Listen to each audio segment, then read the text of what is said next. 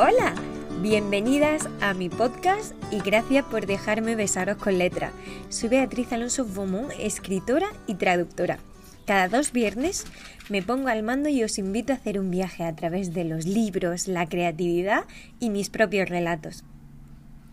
Todas las notas del podcast, además de más contenido literario y creativo, están disponibles en mi blog beatrizalonso.es. Si os apetece, podéis compartir en Instagram una foto de cómo escucháis el podcast. Etiquetadme con Déjame besarte con letra. Me encantaría veros. En el episodio de hoy tengo el placer de entrevistar a Pilar Sánchez Vicente, documentalista y escritora. Os aseguro que esta entrevista no os va a dejar indiferente porque tratamos temas tan convulsos y tan importantes como la guerra, el maltrato, el porno y mucho más. En la parte de creatividad haremos unos ejercicios para fomentar el pensamiento lateral y también hablaremos de cómo podemos mejorar esa parte de que nos saca un poquito de nuestra zona de confort a la hora de, de imaginar otro tipo de ideas. Y por último, en el relato seguimos con el misterio de la caja verde, a ver qué le sucede a Matilde y a la familia Manzano en este episodio. Además que me apetece mucho contaros que ayer se celebró la gala de los premios 20 Blogs, una gala en la que yo era finalista al mejor blog literario.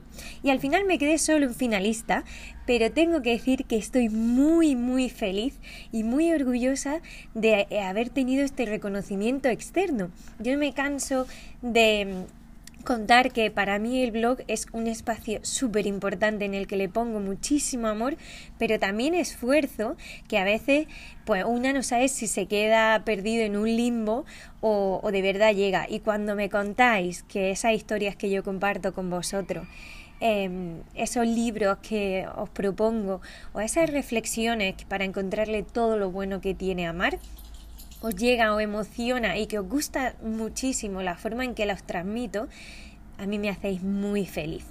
Así que este reconocimiento ha sido como una guinda externa a, todo ese trabajo y me siento inmensamente orgullosa de, de haber llegado hasta ahí, aunque no haya ganado el premio. Así que nada, ¿estáis preparadas? ¡Arrancamos!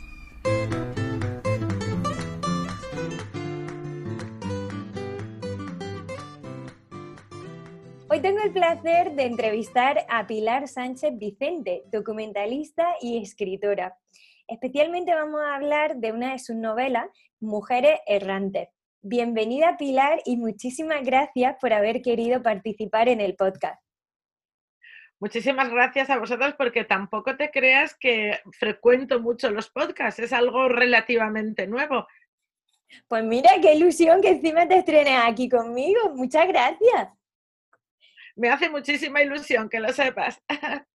Mujeres errantes, yo te comentaba antes al principio de grabar que ha sido una historia que a mí me ha sobrecogido porque no solo nos muestra a tres mujeres que a pesar de todo lo que sufren son súper fuertes, eh, sino nos muestra una vida marcada pues, por la historia de España, como ha podido ser el hambre, la guerra, el buscarse la vida la emigración y también el mundo de las drogas. Em, es la historia de tres mujeres, una escritora autodestructiva, una pescadera ambulante y una emigrante sin escrúpulos. Dice que son tres mujeres unidas por un hilo común y que la huida es lo que le lleva a ir hacia adelante. He visto que tu trayectoria profesional es una joya porque no solo has recibido muchísimos premios, sino que, si no he contado mal, llevas publicadas 10 novelas. ¿Cómo ha sido todo este paso emotivo e-, en los años como escritora? Bueno, pues efectivamente, eh, bueno, por partes. Lo primero vamos a quitar del medio esto de la presentación y la vida de escritora y luego entramos en la novela. Llevo, en realidad son siete novelas porque dos son ensayo, La breve historia de Asturias, y hay un cómic también, el primero de la historia en asturiano, en asturiano y inglés, en, los dos, en las dos lenguas. Y y efectivamente, la verdad es que llevo mucho tiempo escribiendo a estas alturas, ya diría que toda una vida, pero bueno, Mujeres Errantes, llevamos más de 70.000 ejemplares vendidos, se convirtió de repente en un bestseller y esto para una autora de provincias es algo cuasi mágico, ¿no? Eh, yo creo que el éxito de mis novelas al final lo sintetiza muy bien Mujeres Errantes y el resumen que tú hiciste porque no son, el éxito es que se trata de mujeres normales, se trata de mujeres corrientes, porque las heroínas siempre están en los libros de texto y son cuatro y nunca aparecen y son mujeres ideales con las que es muy difícil identificarte, pero que no constituyen la base, no constituyen la base de la sociedad, ese 51%. La gran mayoría de mujeres que llevamos permitiendo que el mundo gire ya desde el inicio de los tiempos, son mujeres como tú, como yo y como nosotras y como mis protagonistas, gente que va por la vida directamente resistiendo los, los, envites que la vida le va dando y en función de por donde te van viniendo los golpes vas modificando tu trayectoria y vas modificando tu, tu andar, ¿no? Por eso es una, es una huida hacia adelante y es un caminar hacia adelante. La fortaleza es la fortaleza de tantísimas mujeres que nos rodean y sobre todo de tantísimas mujeres trabajadoras que hicieron que realmente el siglo, el siglo pasado, sobre todo la posguerra, date cuenta de la, de la mortandad, de la cantidad de viudas y de huérfanas que mantuvieron el país la dignidad con todas las afrentas, que trabajaron en unas condiciones realmente precarias y a las que no podemos olvidar, porque son nuestra historia, forman parte de nuestra historia, sobre ellas construimos nuestra propia personalidad y por eso a mí me parecía tan importante hacer este retablo, digamos, del siglo XX. Eh, la historia a mí me, sorprendió muchísimo, como tú comentas, que es la historia de mujeres normales, mujeres que podrían haber sido mi abuela, mi vecina, em, o incluso yo misma, si hubiese nacido años atrás, no es em, una fantasía, ni me gusta también mucho que no te, no te corta a la hora de, de usar ni las palabras ni de describir las emociones por dentro porque desgarra, o sea, la descripción más que del lugar, que se ve muy bien Gijón, eh, se ve muy bien Suiza y todo, pero yo por lo menos percibía mucha más potencia en, esos sentimientos, en esas emociones y en esa lucha que de alguna forma, eh, yo que no he vivido esa historia en primera persona, es que me sentía como si estuviera allí con ella, es que me sentía cuando ella contaba Julia, cómo llevaban el pescado, cómo tenían que sobrevivir inventándose lo que fuera, me veía allí y eso me pareció tan bonito que alguien consiga que te lleve a ese mundo que a pesar de que es duro, porque claro, muchas veces huimos de esa historia eh, dura porque queremos como olvidarnos, ¿no? Y nos vamos a algo más, más liviano, pero yo veía mucha belleza a pesar del dolor. Yo encontraba mucha belleza en esa historia, de, en esa resiliencia que tenían ellas, de, porque lo fácil hubiera sido, de verdad, había situaciones, sobre todo cuando aparece Greta y el tema de las drogas, había situaciones que digo, es que no sé cómo es capaz de seguir adelante y de encontrar eh, esa luz al final del faro. ¿Cómo ha sido este proceso de documentación para, para esta novela tan potente? Bueno, son, el proceso de documentación es diverso y variado. El tema de las drogas, que ya lo habías mencionado, es un retrato de tres mujeres, pero es un retrato también de tres generaciones. La primera, eh, la chata Julia, nace en 1926, pero Greta, la, voz que narra, nace en 1963. Y si hay algo que, yo soy del 61, y si hay algo que caracteriza a la generación del baby boom y los 60, y eso lo sabe cualquiera que consulte una pirámide de población, es esa mordida enorme que la droga dejó en mi generación. Eh, al abordarla, yo soy una mujer de, cuando cojo un tema me gusta desmenuzarlo, mm, mm, como comer un elefante, ¿no? Troceándolo en filetes. Pues realmente me encanta desmenuzar. La parte, e, ese juego que tiene Greta con las drogas, que fue un juego que concretamente en Asturias, en la Cuenca Minera, Gijón, Oviedo, pero también en Madrid, como la novela narra en Londres, porque al final aquí llegó tarde, mal, tarde, y nunca, pero llegó de, toda, de otros lados, ¿no? que ella lo vive en Londres. Realmente yo quería eh, hice un verdadero esfuerzo. Por, hay un párrafo, el párrafo en el que ella cae en el caballo y, acaba ya, no voy a hacer spoiler, en ese párrafo en concreto, que realmente, yo sé que es realmente duro, ese párrafo empezaron siendo cuatro páginas, porque claro, yo nunca me piqué. Tú tienes que conseguir transmitir con palabras que la persona que te lee le golpee la mandíbula cada frase que dices y le remueva las entrañas. Y para eso tienes que recortar y pulir mucho, porque cuando intentas describir algo tan fuerte, eh, empiezas con muchos epítetos, pero los epítetos no dicen nada. A veces dicen mucho más los silencios, ¿no? esos, esos silencios que dejas entre frase y frase. Esa es la razón por la que quería meter, por la que quería tocar el tema de las drogas y también por lo que quería tocar el tema del maltrato, porque el tema del maltrato es algo que en aquellos momentos es de una violencia natural de la sociedad en las condiciones de miseria y supervivencia y falta absoluta de trabajo y alcoholismo en que se viven, que se viven en, en ese mundo. Pero Greta que también lo va a sufrir, es todo lo contrario, es una brillante escritora, una mujer cultivada y sin embargo refleja a ese otro gran porcentaje o pequeño porcentaje de mujeres, pero que yo tengo algunas amigas que se cuentan entre ellas, mujeres listas, preparadas, independientes, estudiadas, con casa propia, con vida propia, y sin embargo colgadas, como decimos en Asturias, de cualquier maizón que no les llega ni a la suela de los zapatos y que les hace la vida imposible y que les arruina a veces la vida emocional y sentimental. Y esto para mí es tan incomprensible que era otra de las cosas que quería dejar reflejadas. En cuanto a la documentación que me preguntabas, la documentación por primera vez en las siete novelas eh, yo soy documentalista, esto quiere decir que para cada novela hago un enorme acopio de fuentes de información, pero esta vez, por primera vez, contaba con fuentes orales. Y yo creo que eso es lo que le da la riqueza absoluta a la novela, porque no es lo mismo leer los testimonios escritos de una persona que escuchar su voz.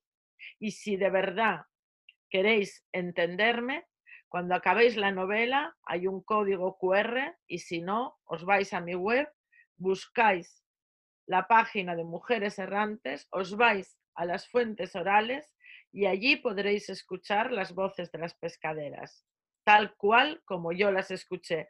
Lo único que hice fue eh, quitar todo tipo de datos personales y trocear los episodios en pequeñas píldoras de menos de un minuto ordenadas temáticamente por orden alfabético, que se note que soy documentalista, para, que lo podáis disfrutar. A mí personalmente como, como, lectora me pareció un lujo al encontrar al final de la novela porque yo siempre soy muy curiosa. Eh, cuando termino un libro siempre pienso, ¿cómo han encontrado esta historia? ¿O vendrá de algún hecho real? ¿O será una vivencia personal? Siempre intento buscarle como una explicación.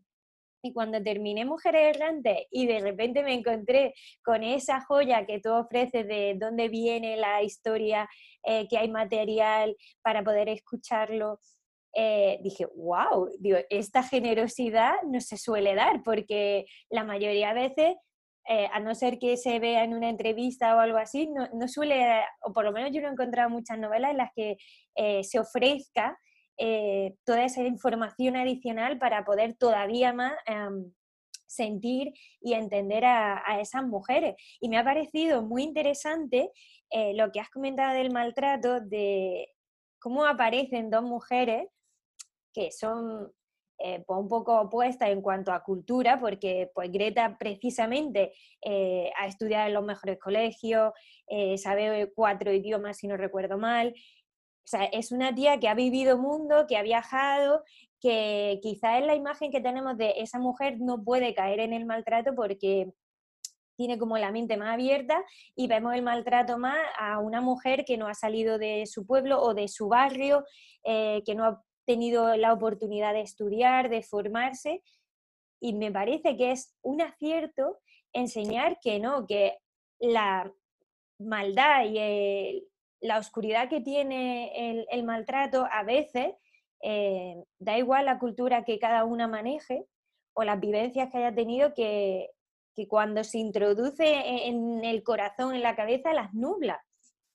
Y me parece muy importante también para poder entender a mujeres que tengamos a nuestro alrededor.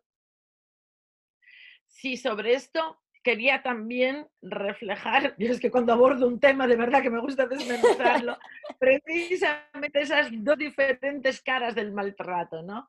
En los años 20, 30, 40, 50 es un maltrato estructural, la mujer no tiene derecho, ya lo ves, a nada, ni a sacarse una cartilla, está permanentemente tutelada por el hombre, para moverse necesita, ya ves que cuando emigran necesitan el visto bueno del padre o del marido, del cura, vamos, no tiene, en ese momento el maltrato es un maltrato generalizado y estructural. La violencia es algo que forma parte de ese contexto social.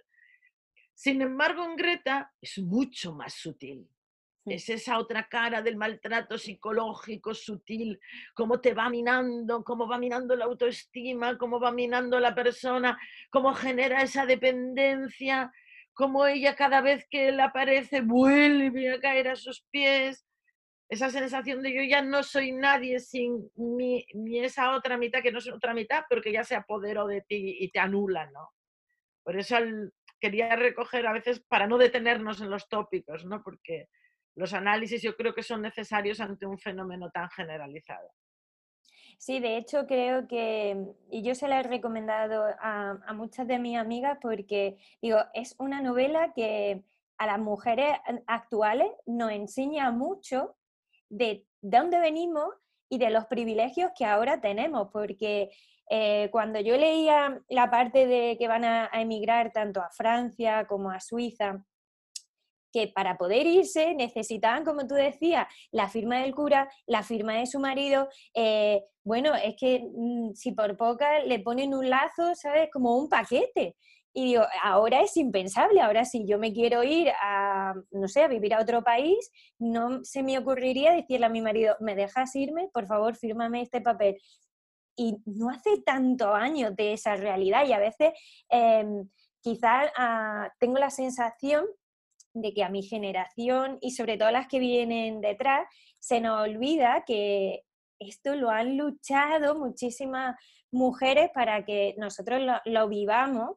Y yo, por ejemplo, tengo una academia y veo a, me da mucha pena de, ver a muchas jovencitas que, digo, están volviendo este maltrato sutil que tiene Greta en, la, mm, en generaciones adolescentes, está volviendo la sumisión, el pedir permiso. Yo alucinaba cuando decía, no, es que no me voy a ir de vacaciones con mi amiga o no voy a hacer este viaje en el cole porque mi novio no me deja. Y digo, Dios mío, estamos volviendo como aquí a, a, lo que contaba en tu novela de que para emigrar necesito permiso. Y es increíble, me parece muy necesario leer novelas así. No solo todo bonito, que la vida es muy bonita, pero también tiene una parte que no lo es tanto.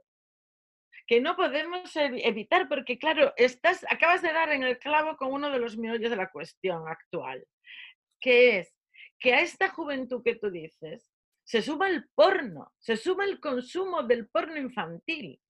Se habla ya de que el consumo del porno en los niños, en niños hablo de niñas, se va a los ocho años, que es cuando tienen el primer móvil. Y lo primero que les enseña a sus compañeros es el porno.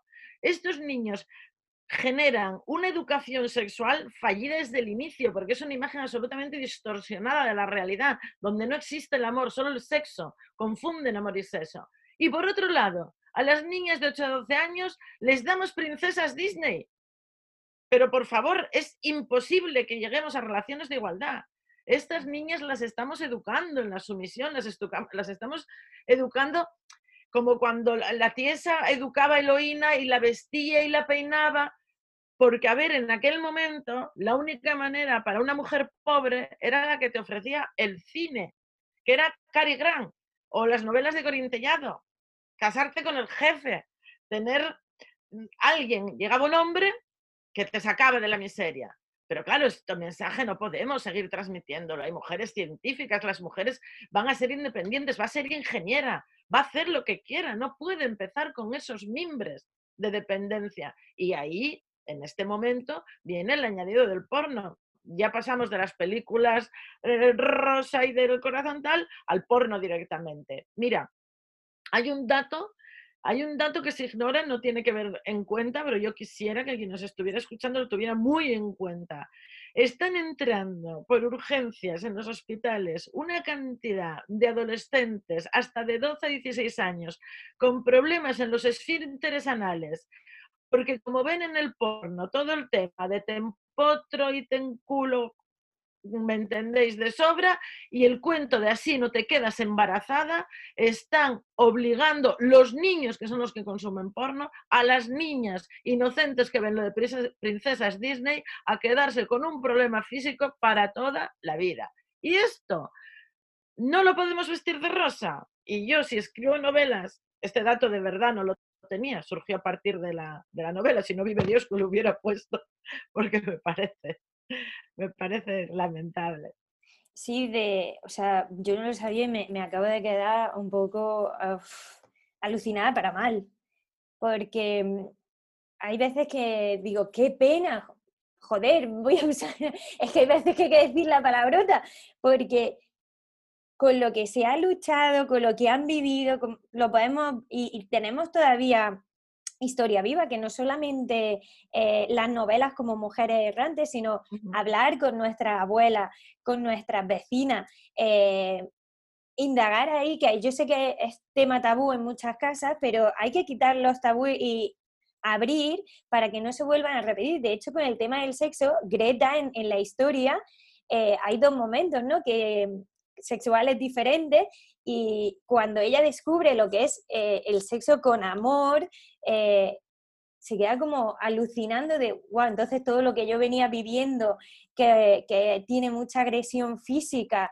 em, no es amor, no es eh, que me quieran bien, es todo lo contrario, es posesión.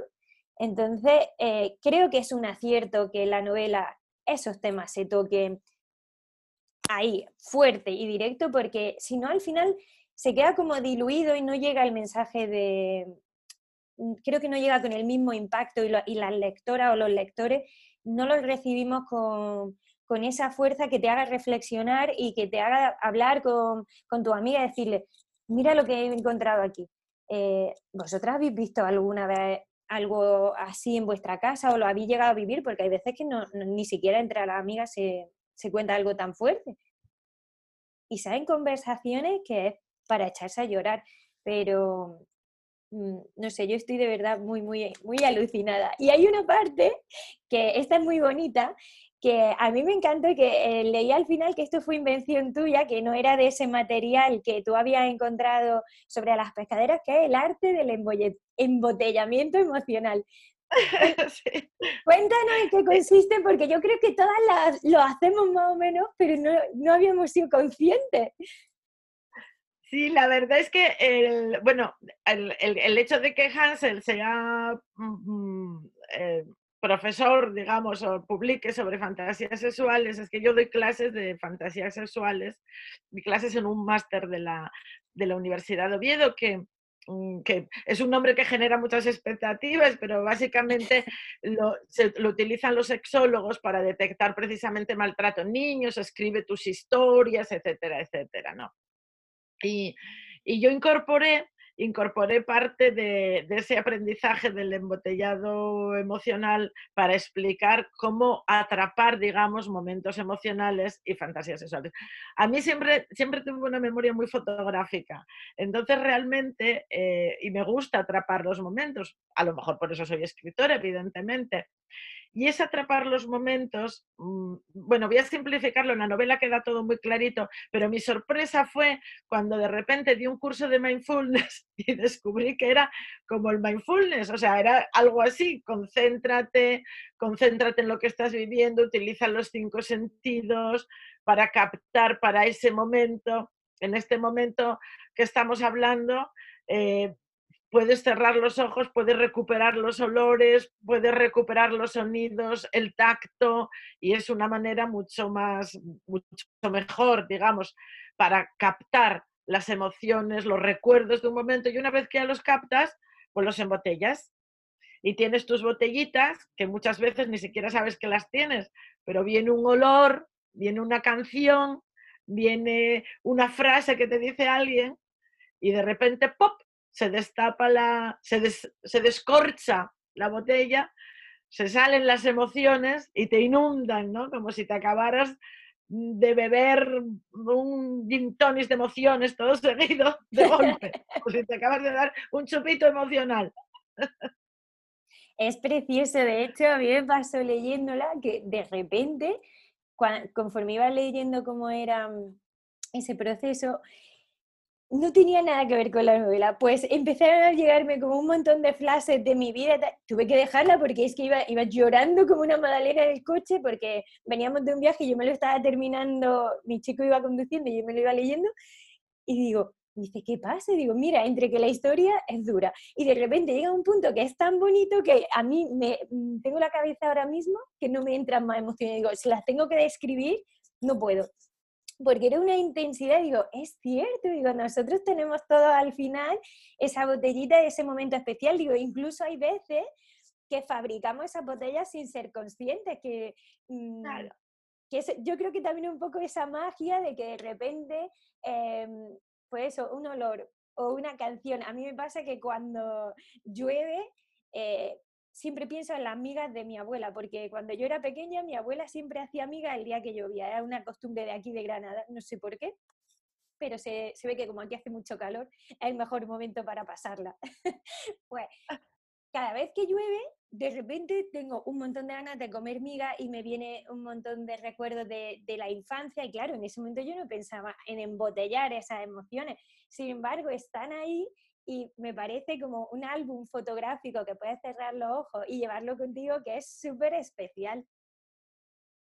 Y a veces ni siquiera sabemos efectivamente que lo tenemos, porque a veces te dicen, oye, ¿qué pasó aquella vez? Y no te acuerdas de nada, dices, Mario, no me acuerdo de nada. Y de repente viene un, olor y se te destapa y dices, madre, pero si me acuerdo de todo, o sea, estaba allí perfectamente, podría describir la escena, el cuadro el cerebro es algo desconocido y, maravilloso. Sí, sí, sí, estoy de acuerdo. ¿Y de los libros que has publicado, ¿tienes alguno que sea tu favorito, que tenga algún recuerdo especial con, esa historia? Son todos mis favoritos. No puedo decir nada porque es, es, es cada, eh, para mí escribir es el momento en que escribo es el más fantástico. Cada novela, por si alguien tiene interés, digamos que cada novela la, distribuyo en tres partes más o menos iguales, o al final del tiempo descubrí que lo hago siempre igual, mejor dicho, no es nada que una piense. Dedico la primera parte a documentarme, pongamos un año a documentarme. Documentarme quiere decir que no hago otra cosa en ese año más que leer sobre ese tema, ver películas, escuchar música, todo tiene un objetivo, tomar notas eh, abrir el Excel, mm, esas cosas, pero sueltas así. Otro año que es la escritura compulsiva y es como un vomitorio en donde van saliendo todas las historias de forma más o menos ordenada o desordenada, porque en la primera fase el esqueleto sí ya está construido. Y la tercera fase es la que paso con la máquina limpiadora, to, y entonces voy, ahí es donde te digo que de cuatro folios se puede quedar un párrafo de 20 renglones, porque ahí es donde desbrozo y donde quito toda la hierba sobrante para que realmente, como dices, cuando me leas, las palabras te golpeen. A mí me gusta leer y sentir ese punch directo y, es lo que procuro, es por lo que procuro esmerarme para dar ese, ese producto final que realmente desemboque en emociones. Mira, la primera novela eh, además empecé a, escribir muy tarde porque yo escribía como mercenaria. Eh, me pagaban tanto el folio, tanto el folio, tantos folios, daba igual escribir sobre la madreña que sobre Santo Domingo, vamos, me daba exactamente igual. Pero bueno, como aparte escribía para mí, decidí sacar esa primera novela, Comadres. Eh, tengo que aclarar que yo tuve, voy a aclarar dos cosas. Una, que tuve la suerte de, que me de encontrar una editora, Orfeus Ediciones Clandestinas, que me reedita todas las novelas anteriores en una colección PSV, colección Pilar Sánchez Vicente, lo cual garantiza la posteridad que todas mis novelas las podéis encontrar en papel y en digital, a, través de cualquier plataforma, sin citar ninguna, en internet. Y luego que tengo mi página, pilarsánchezvicente.es, así de maja, pilarsánchezvicente.es, ahí podéis encontrar eh, todo, podéis encontrar, es un repositorio vital. Yo tengo tal cúmulo de papeles, de recortes de prensa y un solo hijo que encima ya vive fuera en Inglaterra, como la mayoría de los jóvenes de su generación, que pensé, es que cuando yo me muera, esto le va a prender fuego, porque el día que abra este arcón, vamos, se muere de la marabunta. Entonces, ¿qué hice? Lo digitalicé todo hay una parte de acerca de mí que contiene pues, fotografías desde la infancia, contiene mis primeros escritos, mi tesina, eh, un montón de cosas en acerca de mí. Y luego por cada novela recojo pues, fotografías de las presentaciones, reseñas de los periódicos, etcétera, etcétera. Y luego hay otra parte que es multimedia, donde eh, accedes a mi canal de YouTube, que ya tengo sesenta y pico vídeos, tuve programas de televisión. Bueno, resumiendo, de tal manera que esa página web en realidad es un repositorio vital, es digamos mi testamento. Ahí lo tiene, ya estoy en la nube, yo ya me quedo tranquila, él ya puede vender la casa o tirarla con su contenido dentro, que por lo menos lo que es a su madre ya se la lleva puesta. Y, entonces, eh, Comadres fue la primera novela, eh, Comadres es una novela muy especial para mí, recoge precisamente la fiesta de comadres, que en Gijón perduró durante todo el franquismo porque las mujeres trabajaban fundamentalmente en las fábricas y eso aparte de pescaderas y eso genera, eso genera mucho, mucho vínculo y se mantuvo. Eh, la siguiente es Gontrodo. Gontrodo es una maravilla porque yo soy especialista en historia medieval. Gontrodo es una mujer a la que yo visitaba en el Museo Arqueológico, una lápida con un epitafio precioso eh, fundadora de un monasterio, pero que no contaba más que con tres renglones en los libros de historia. Yo le hice Albina, le di vida y Gontrodo es una novela, es la novela de la historia medieval. Hay mucha gente que, que, lee todas mis novelas y se sigue quedando con Gontrodo, ¿no? Gontrodo, la hija de la luna. Luego vino La diosa contra Roma, la primera que tuve con Editorial Roca, donde también es una mujer la protagonista, Inborg, una guerrera, una guerrera en las guerras, en las guerras de los Astures contra Roma, el 29 a 19 a.C. Esto también está muy documentado, aunque en ese caso no figuran atrás, es quizá la novela más documentada y fiel a los hechos bélicos que narran tanto Tito Livio como Estrabón, pero sin embargo la editorial consideró que meter aquellas 20 páginas de bibliografía para una novela era exagerado y me recasquitó todas. Hoy no me pasaría. Luego eh, vino una novela negra, yo soy una apasionada de la novela negra y cuando no escribo, que pues devoro novela negra que me vade mucho, ¿no? Y entonces hice mi primera novela, Operación Drácula, me fui a Rumanía, trabajo en la, me fui a Rumanía es una trata sobre prostitución rumana, frecuenté muchísimo comisarías, eh, hasta burdeles y realmente esa es, es, es una novela muy dura. Si te Todas mis novelas yo creo que tienen un punto duro y también un punto muy cariñoso. De tal forma te digo que una chica rumana que está estudiando aquí filosofía ahora eh, se, nombró ella misma con aquella novela presidenta de su club de fans, llevaba cuatro años, de mi club de fans, llevaba cuatro años en España y decía que nadie había tratado Rumanía como lo trataba yo, siendo una novela negra sobre la trata de prostitución de mujeres romanas. Después de esa, que fue un gustazo, que me di, por cierto, la inspectora Sarocaña vuelve a salir en la que tengo ahora, vino una novela que yo recomiendo a todo el mundo porque es una novela que te va a reconciliar con el exilio y con tu familia, que es Luciérnagas en la memoria. Luciérnagas en la memoria arranca cuando los bombardeos de Gijón en la guerra civil, Adriana sale del puerto del Musel como otros tantos niños, tras varias vicisitudes, vicisitudes varias, acaba en Argentina escapando de esta dictadura, allí se hace mayor, allí vivirá la dictadura de Videla, se hace maestra como fue su madre, desaparecida, y la historia se complementa con, con, los diarios de su hermano Jacinto que queda en el monte como fugado.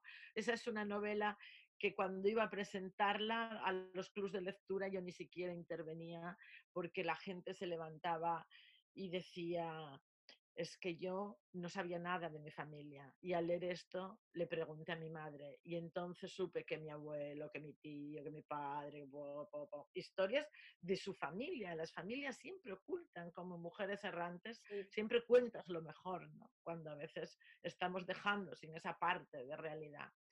Y después de Luciérnagas en la memoria, pues ya vino Mujeres Errantes y ahora La muerte es mía, que sale este jueves a las librerías y la verdad me están llegando las primeras críticas y estoy encantada porque, claro, toco temas, muy, es una novela negra, transcurre en un tanatorio, pero bueno, es un normalizo, digamos, en la novela se aprueban la ley de muerte digna y la ley de muerte voluntaria, las dos.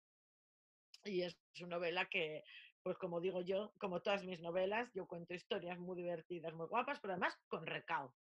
Sí, sí, llegan, porque eh, yo me tengo apuntada ahí todas las novelas porque me las quiero ir leyendo con calma. Además me pasa que a veces cuando descubro a, una autora de repente es como me entra el ansia de me lo quiero leer todo y aprendí a dosificar porque al final llegaba y era como, ¿y ahora qué leo? Porque ya me lo he terminado y yo quiero algo así.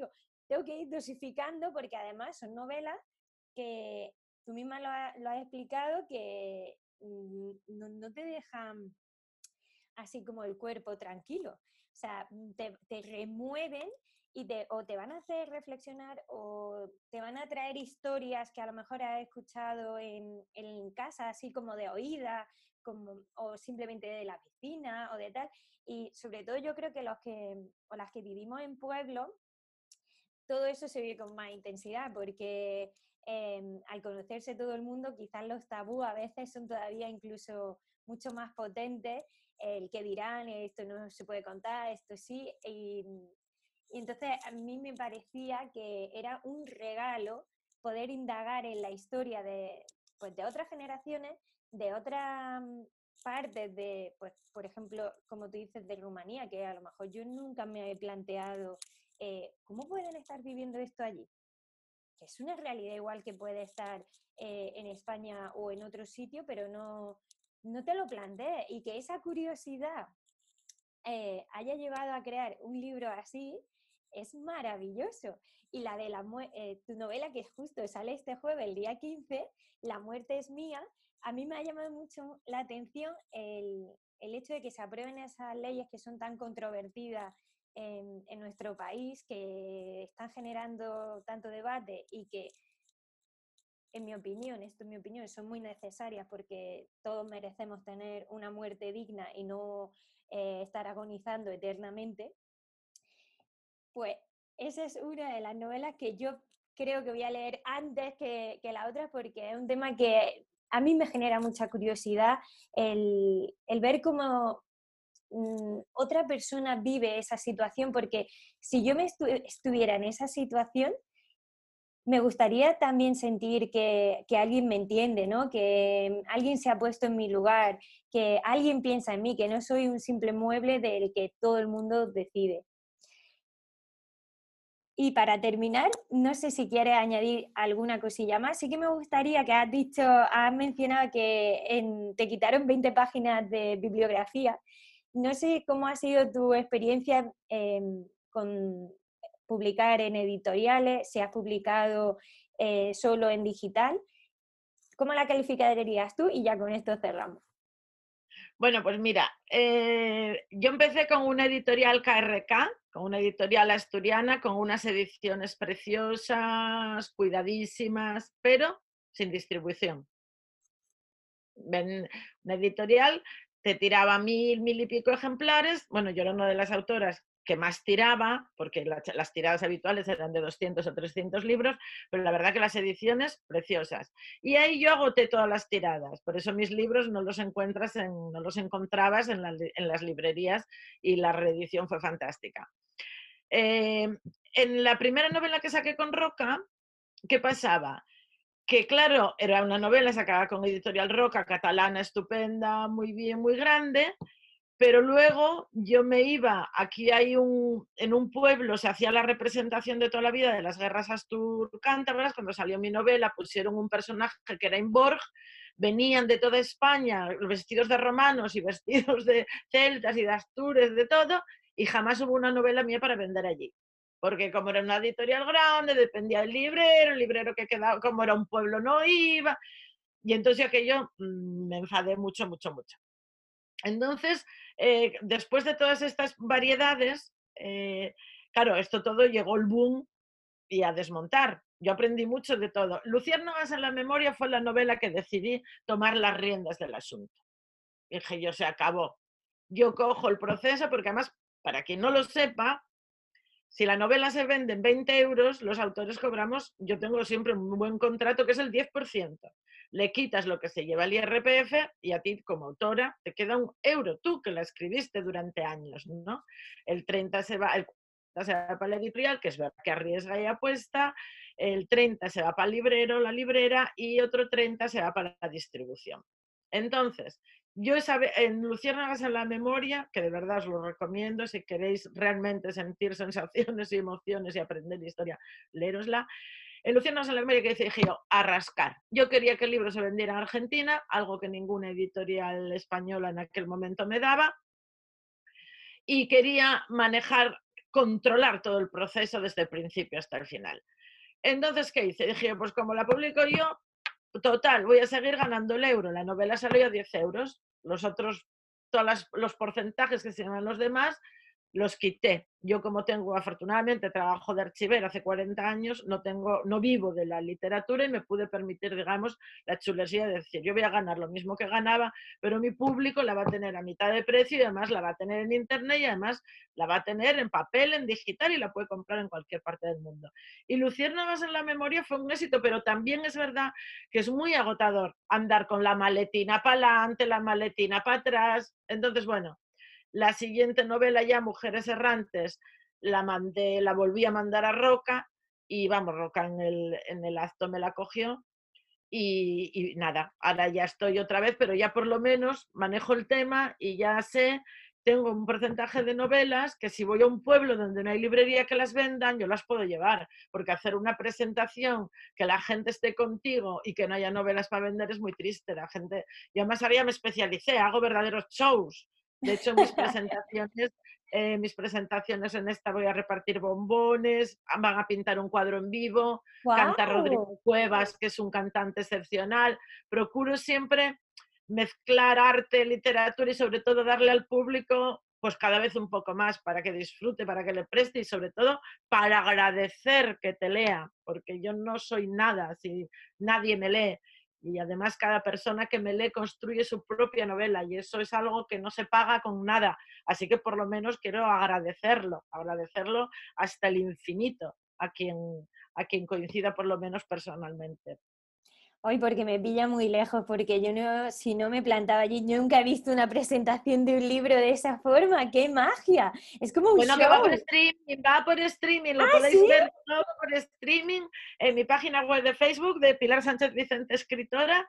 Eh, mañana jueves 15 y el próximo jueves 22 vais a ver en directo cómo se pinta el cuadro, las presentaciones, a Rodrigo Cuevas cantando con acordeón en directo, van a ser dos días excepcionales, lo vamos a transmitir todo por streaming. Sí, sí, todo esto corre por mi cuenta, de verdad, porque me parece, más en tiempos de COVID, con los aforos tan limitados, pues bueno, es, lo que, eh, es la que queda. ¿no? Hay, que, hay que adaptarse a todo.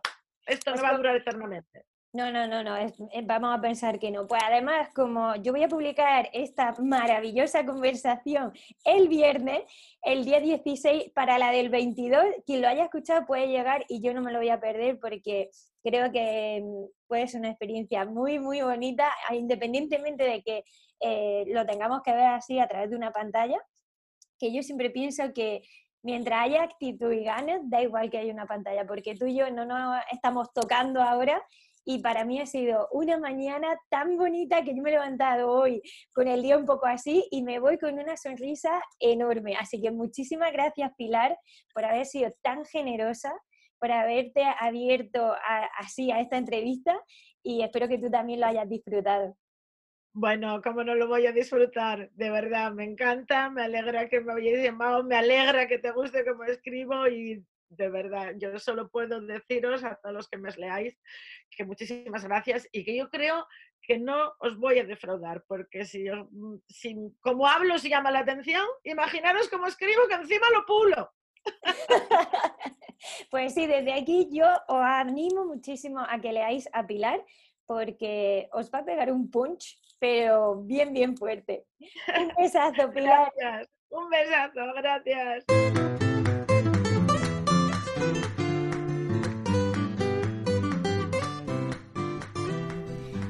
¿Qué me decís de la entrevista? Directa, ¿eh? Sin pelos en la lengua y con mucho que digerir y que reflexionar. Espero que hayáis disfrutado muchísimo de la energía de Pilar. Yo me lo pasé bomba. Ha sido una entrevista muy especial y espero que vosotras también hayáis disfrutado un montón de este ratito con nosotras. Ahora ya estamos en la creatividad. En el episodio anterior os propuse siete palabras para que creaseis una historia con cada una de ellas desde la emoción. Es decir, desde la primera idea que se os cruzara por la cabeza sin pensar, solo sentir.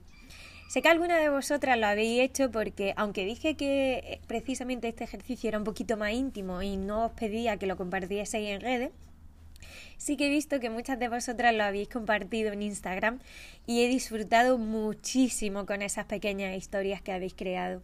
Muchas gracias por querer participar y porque estos ejercicios no se queden simplemente en el podcast, sino que lleguen más allá. Antes de seguir profundizando con las emociones y con las historias que pueden surgir de ellas, quiero que hoy repasemos el concepto de pensamiento lateral que ya había mencionado en los primeros episodios del podcast.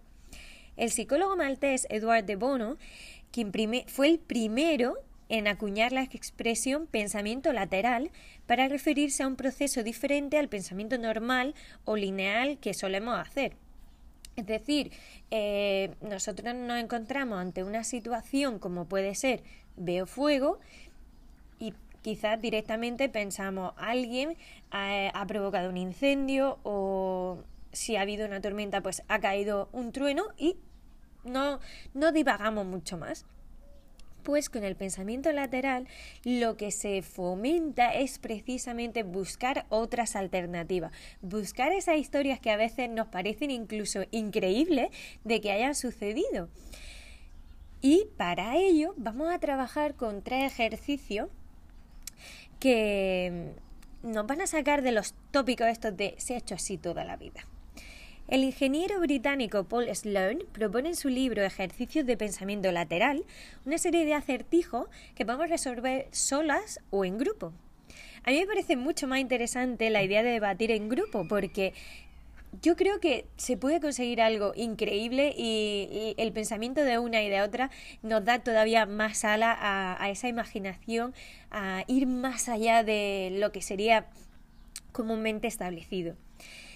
No quiero que os quedéis con la idea de si ese acertijo es absurdo o no. Simplemente quiero que jugáis. De hecho, aunque eh, este autor nos propone las soluciones, que yo las voy a dejar al final de la entrada en el blog de este episodio, yo creo que puede haber muchísimas más opciones y que no se sale, que se salen, perdón, de, de ese estigma establecido. Pero bueno, no me enrollo más y vámonos a los acertijos. Vamos a empezar con uno fácil. El hombre en el ascensor es nuestro primer acertijo. Un hombre vive en el décimo piso de un edificio. Cada día toma el ascensor hasta la planta baja para dirigirse al trabajo o ir de compras. Cuando regresa, siempre sube en el ascensor hasta el séptimo piso y luego por la escalera los restantes tres pisos hasta su apartamento en el décimo. ¿Por qué lo hace así? Como os he dicho, la solución os la dejo en la entrada que hay publicada en el blog sobre este episodio. A ver qué, qué divagáis. Si os apetece, me encantaría leeros en comentarios. os puedo leer tanto en Instagram como en la entrada del blog. Venga, vamos ahora a por el intermedio. Si queréis, para que os dé tiempo a pensar uno y otro, podéis parar el podcast y luego seguir. Eso ya como a vosotras os venga mejor. Venga, este se llama agua y vino. Sobre la mesa hay dos vasos. Uno contiene agua y el otro vino. Ambos contienen exactamente el mismo volumen de líquido. Si se toma una cucharada de agua del vaso correspondiente y se, la y se la vierte en el vaso de vino, y luego se toma una cucharada del vaso de vino y se le vierte en el de agua. Ambos líquidos quedan contaminados. Pero ¿cuál es el más contaminado? ¿Contiene el agua una mayor proporción de vino que el vino del agua o es al revés? Y por último, uno difícil. Este se llama muerte en el prado. Un hombre yace muerto en un prado. Cerca de él hay un paquete cerrado. No hay ninguna otra criatura en el prado. ¿Cómo murió? ¿Os animáis a resolverlos?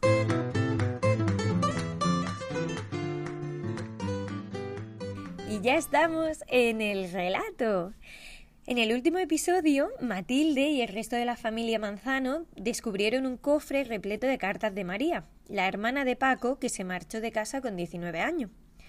Sebastián, el otro hermano, las tenía escondidas y sin abrir. Cuando consigue que se las entreguen y leen su contenido, se dan cuenta de que la última pista que tienen de María es que se fue a Tenerife cuando todo empezaba a sonreírle por fin. Llevaba años malviviendo, pero decidida a no volver al pueblo. También llevaba todo ese tiempo escribiendo a su hermano, hasta que llegada a ese punto se despidió después de años de silencio. En un impulso, Matilde le dice a su familia que cojan la maleta, que van a buscar el rastro de María, y justo ahí fue donde nos quedamos. Pues ahora os invito a que cerréis los ojos y a que sigamos disfrutando del misterio de la caja verde. La familia Manzano Llegó a Barajas después de más de seis horas asfixiantes de coche y demasiadas visitas a la gasolinera. Cuando no era Matilde porque se orinaba, eran los niños que se quejaban del dolor de piernas. La suerte brilló cuando su vecino Joaquín les dejó la furgoneta para poder ir los siete sin tener que cometer ninguna negligencia. No querían tentar demasiado el rosario y acabar en una cuneta o peor, entre rejas.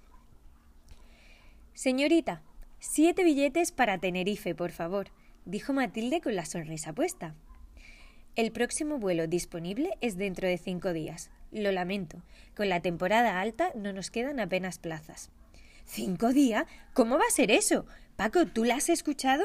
Señorita, eso no puede estar bien. No podemos esperar cinco días. Es debido a muerte. Necesitamos subirnos a cualquiera de esos cacharros volantes. Cualquiera. Lo siento muchísimo.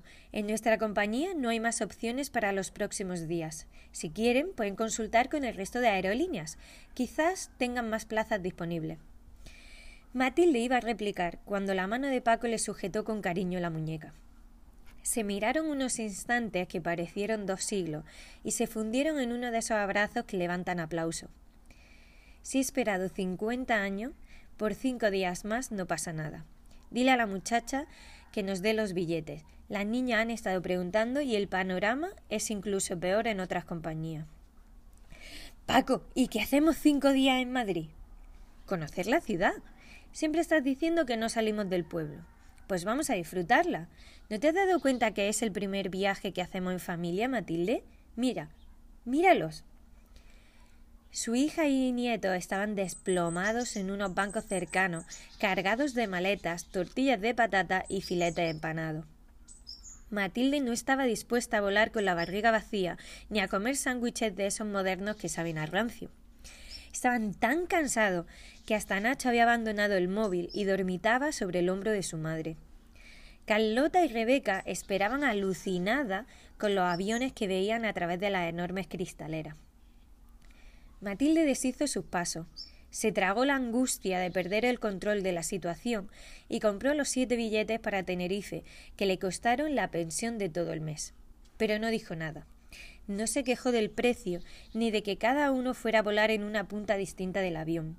Tenían que llegar a María como fuera, aunque la aventura les dejara a pan y salchichón.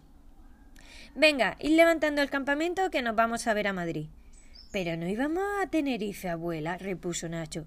Estoy cansado de dar tumbo. ¿Qué quieres? ¿Que nos colemos en el próximo vuelo? No quedan billetes, niño, hasta dentro de cinco días. Nuestra investigación tendrá que esperar, pero mientras podemos pasar unos días de descanso. ¿Y dónde nos vamos a quedar? preguntó Conchita. He estado mirando hoteles y todo está ocupado o es carísimo. Chiquilla, pues la casa de tu hermana, que nunca nos ha invitado a venir y alguna vez tendrá que ser la primera. Digo yo que podremos conocer esta ciudad que tanto le maraville de la que no quiere salir. A Ana le entraron los siete males. No se había planteado tener que alojar a toda su familia en el piso interior y diminuto de dos habitaciones que tenía alquilado en lavapiés. Nacho y Rebeca se miraron en cuanto su abuela mencionó su casa. ¿Cómo iban a entrar todo en ese trastero de lujo si ni siquiera tenían espacio suficiente para ellos? Vamos a estar un poco justos, mamá. No te preocupes, Ana, que donde entran tres, entran siete. Venga, hija, no te pongas remilgada y llévanos a casa, que tengo los pies para la guillotina. Dejaron la furgoneta de Joaquín en un parking de larga estancia y cogieron el metro para llegar hasta Lavapiés. Matilde estaba escandalizada. ¿Cómo no iban a poder entrar con la furgoneta en Madrid? Ana, por mucho que le explicase que no era un vehículo autorizado, que si entraban con él acabarían con una multa, que si la contaminación, que si el aparcamiento, ella sentía cómo le taladraba la crispación y las palabras malsonantes de su madre. Uf, y no hemos llegado a la casa. La que se va a montar, pensaba la pobre. Salieron del metro empapados en sudor, con los semblantes derruidos y el ansia de alcanzar un baño limpio. Los sentidos de los nuevos visitantes a Madrid se despertaron con el olor a curry y especias que invadía la plaza. Aromas de distintas cocinas del mundo se arremolinaban por esas calles empinadas y sombrías que rodeaban el piso de Ana. Si Matilde hubiera sabido hacer foto, hubiera fundido la cámara. Todo le parecía exótico e intrigante. Incluso su vena más aventurera estaba desatada. Quería probar cada plato que veía anunciado. Subieron hasta el tercero sin ascensor por turnos.